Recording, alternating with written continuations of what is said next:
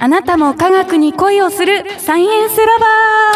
ー。よろしくお願いします。お願いします。お相手は趣味は読書文系のど真ん中を走ってきたけど科学を愛してみたい瀬戸と。はい大学院では遺伝学の研究をしてました。科学を愛する小池で今日もお送りしていきます。学びについて学ぶラボとして活動している一般社団法人リールがお送りしています。今日の、えーサイエンスラバーなんですけどもなんとはい。特別編ということで。い つもとは違うはい。場所からですね。はい、今日はなんと東京工業大学にお邪魔しております。はい来ました。東京工業大学というと今はもう一番ホットな大学なんじゃないかなと。聞く大学ですね。はい、私は思っています。あのご存知の方も多いかと思いますが最近では東京医科歯科大学との統合を発表したりですとか、入試の総合選抜の枠の中に女子枠を作ることを発表したりと、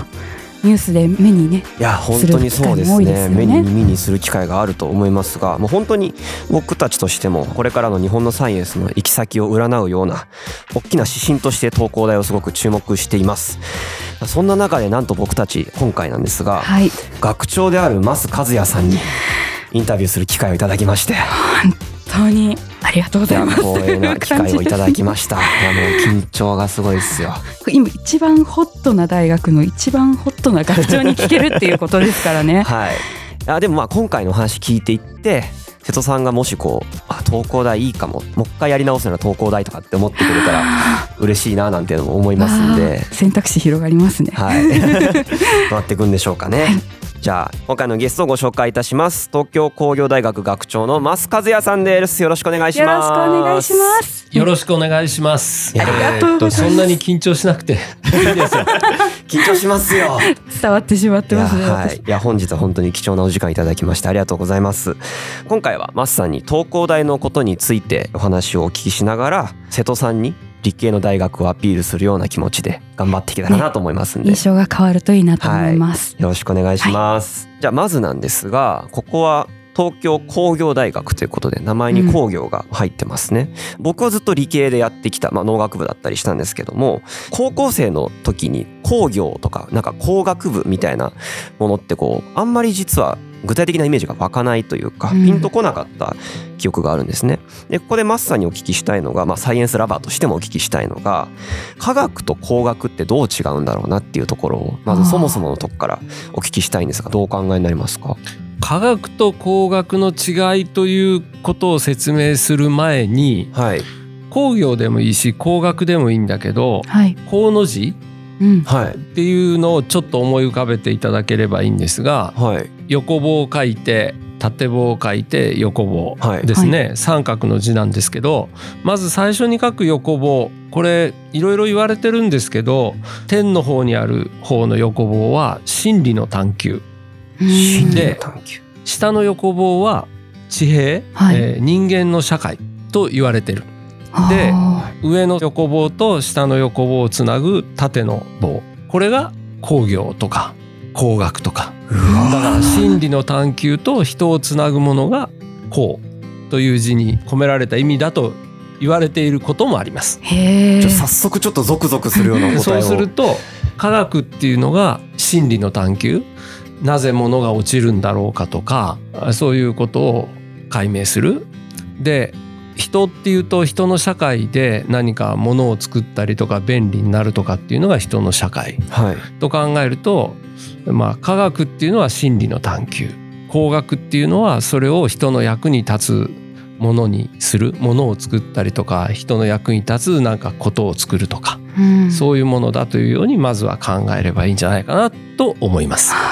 とっても簡単な感じですけどそんな意味が込められてるそうでね。んですすね。三角にこんな意味だっていうのは。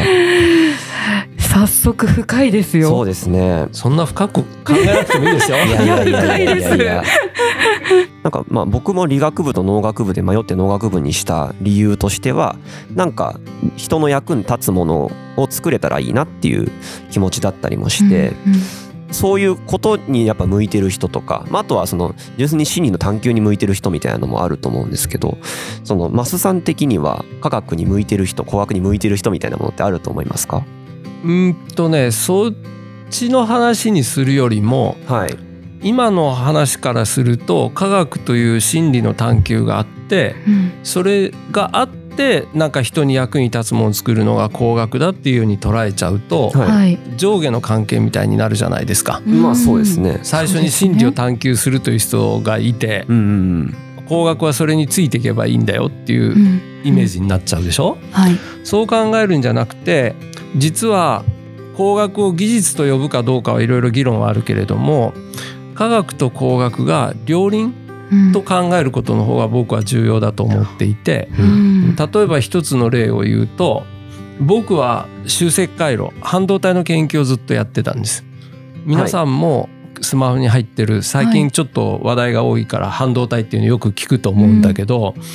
材料はシリコンというシリコンっていうのは元素のシリコンなんだけど、そのシリコン半導体ウェハーっていうのを作るの上に集積回路を作るんだけど、はい。はい。IC みたいなそうそうそうそうそう。話ですね。でシリコンウェハーっていうのは丸い円盤みたいなもんだと思ってください。今皆さん使わないけど CD みたいなもんです。うん。あれがシリコンというものでできてるんだけど表面をね平らにするんですよ。削っていく。集積回路を作る工学の分野ではそのシリコンウェハーそれを平らに平らにしていくんだけど、その技術がどこまでいったかっていうと実は 原子レベル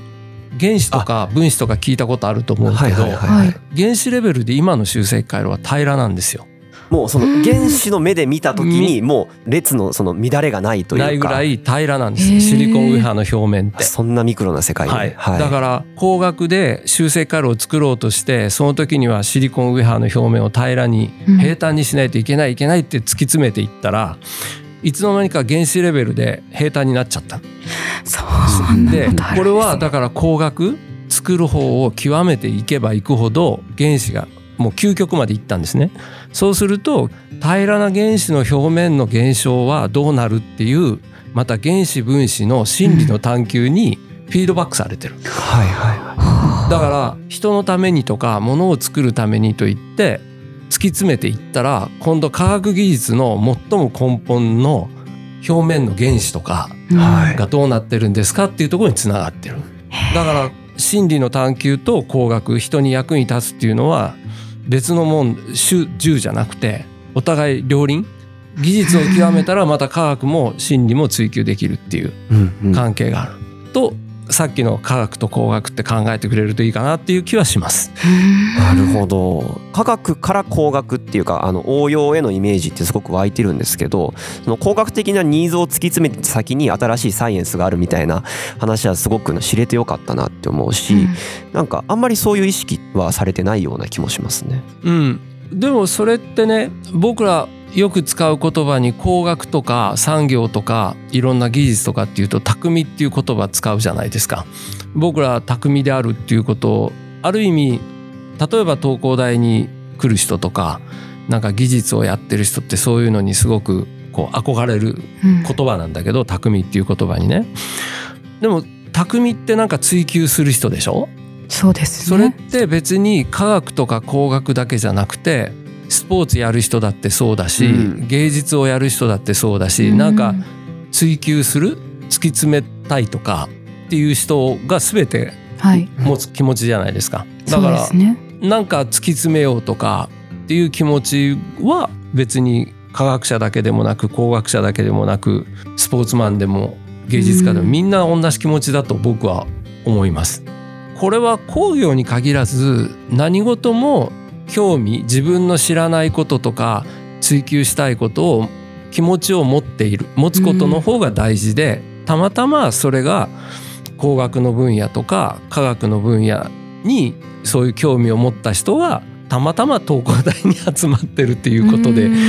理解すればいいんじゃないかなと僕は思いますけど。そうなんですね。突き詰めるっていう営みすごく僕は大事だと思っててその科学とか工学とかまあなんか芸術とかそういうふうに切り分けることじゃなくってまずうん人間の重要な営みの一つとしてはい。突き詰めるっていうものがあるんだろうなっていうのはすごいなんか今僕は嬉しい気持ちになったというか。そうですね。ちょっと私から言うと、はい、高校生の時から何かを極めることが決まってたりそう目指す部分が決まってないと入っちゃいけないのかなとか思ったりするんですけどそのあたりはどうですか？決まってる必要はな僕はないと思います。人によって最初から何かやりたいと思ってる人もいるしいろいろやってチャレンジして変わっていくということもあるので、はい。何も理系理系っていう言い方も好きじゃないけれども工学をやりたい人が最初から小学校中学校の時にそういうことに興味持ってないといわゆる工学部でもいいですけど工学とか科学系に行かないというのをそれこそステレオタイプ的な見方だと思いますけど。ああそうか。なんかその若い頃にもうすぐに生涯をかけて取り組みたい研究テーマを見つけなくちゃいけないってわけじゃなくってなんか多分その突き詰めるっていうマインドセットみたいなものを持ってることがすごい大事なのかなっていう。そうですね。ね、それは多分その文系とか理系とかっていう話でもうん。もしかしたらないかもしれないです。そうですね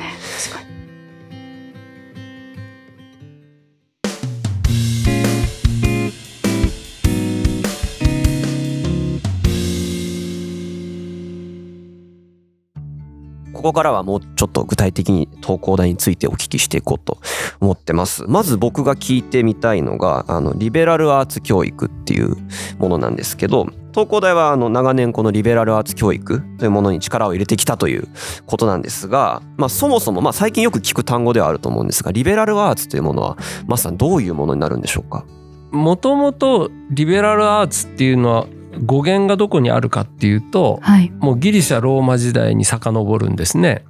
あの頃奴隷と自由人がいた。奴隷っていうのは人に言われて何かをする人。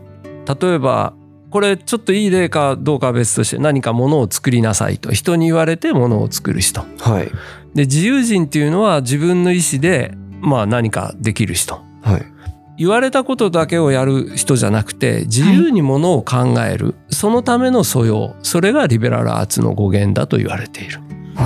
で先ほど言った別にギリシャローマの時代にも靴職人とか石切り職人とかいたわけだけれどもそれは言われてやっているだけ。でもそれが自由の自分の発想を持ってその先ほどの匠じゃないけど突き詰めていくとギリシャローマの神殿になったりとかうん芸術的に非常に綺麗なものになっていくわけですね。それを作った設計した人ももともとは職人だった人もたくさんいるわけだけれども自由人となって発想していくとそういう後世に残るような芸術的なものを作り上げていく。リベラルアーツっていうのはそういう押さえつけられた言われたことだけをやるのではなくて自分の意思を持って何かをする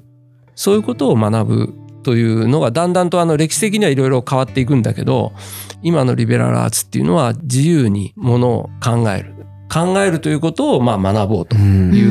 ん。まあ、学問っていうかな学科と言ってもいいけど、はい。えというように捉えるといいと思います。なるほど。発展にこう欠かせない教育ではありますよねそれって。特にまあ東工大のような学生が集まるような場所でリベラルアーツをやるっていうことにまあ意味があるというか。うん、だから昔の専門学校っていうと先ほど言ったように何かものを作るだとか技術を磨くそういうことをまあ僕ら専門って言ってるけども、それはそれで大事ですよね。はい。先ほどの突き詰めていけば原子が見えるじゃないけど、うん。でもそれをどうやって使うんだどう発展させていくんだっていうとかなり広い発想力っていうものが必要になると思うんだけどそれを産業にするのか心理の探求に使うのかっていういろいろな発想を磨くための素養うん。発想力を深めたり高めたり広げたりすることが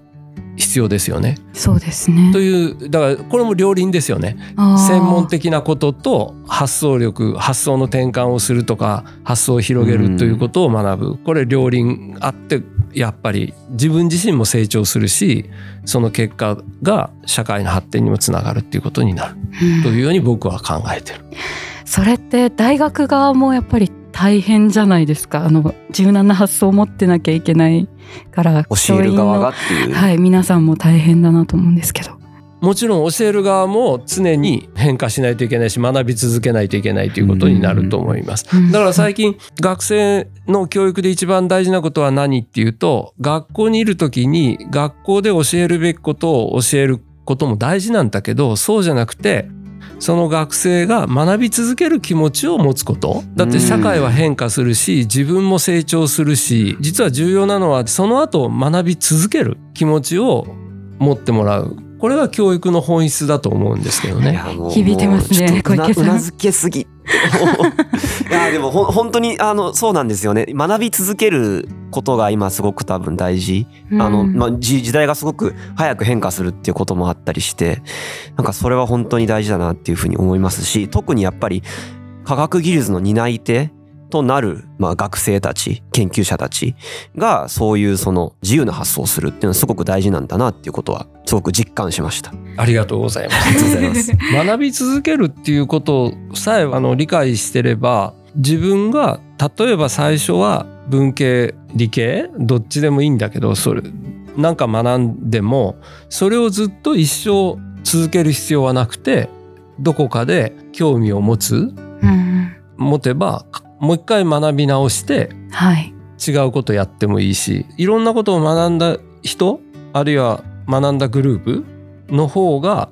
新しいものを作れるし社会の発展に貢献できるんじゃないかっていう気はしますね。うん。それがいろんなことに興味持つっていうのが、まあ、最近の流行りの言葉で言えば多様性っていうことで自分の中における多様性はいっていうことになるし、と思います。はい、科学者にも必要な要素なんですねれそうですね。